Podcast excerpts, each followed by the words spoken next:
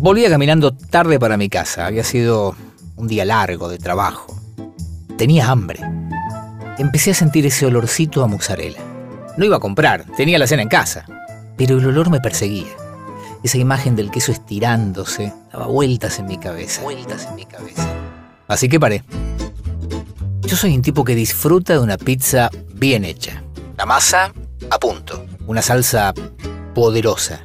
Y exuberantes, exorbitantes cantidades de mozzarella en su temperatura ideal.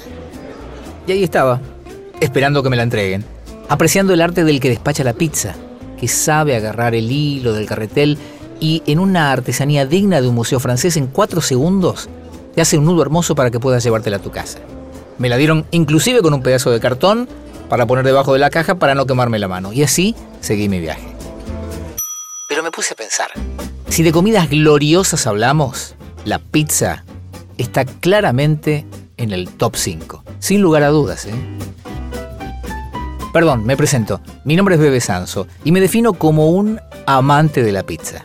Por eso, los quiero invitar a recorrer este podcast, donde vamos a hablar con mucha gente que sabe de pizza. Y el primero que se me viene a la cabeza es Donato. Ciao ragazzi, soy Donato De Santis, italiano, cocinero de cepa y amante de la pizza. De la magia de este maravilloso alimento redondo, elaborado con harina, levadura, agua, sal y aceite, con un grosor más o menos fino o más o menos alto, podemos debatirlo, y que se hornea a alta temperatura y que puede generar múltiples variantes, queremos hablar. Y un maestro pizzero nos va a contar cómo se hace.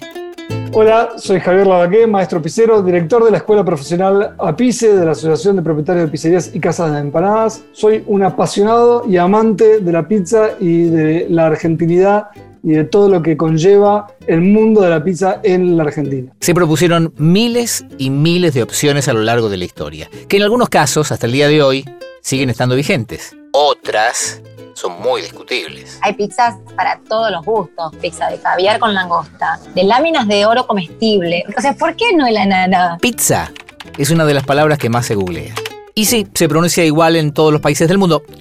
Bueno, acá quiero decir que en la Argentina tenemos cierta grieta entre los que dicen pizza y los que nos gusta deleitarnos con la correcta pronunciación. Pizza. Pero más allá de eso, se come en casas, locales y calles del norte, sur, este y oeste del mundo. Cada segundo se hornean 158 kilos. Cada día se venden 14 millones. Y cada año se consumen 5 mil millones de pizzas. Si me preguntas por una imagen que defina a la pizza, te tengo que decir ese queso estiradito. Y esto se logra con magia. Pero este truco también lo vamos a develar. Y para eso contamos con nuestros amigos de Barraza, para que nos revelen sus secretos. Bueno, mi nombre es Martín Aguerrido, soy licenciado en Tecnología de Alimentos, trabajo en Lácteos Barraza como responsable de calidad. Yo no conocía el amor hasta que probé la pizza y me enamoré. Fue amor a primera mordida.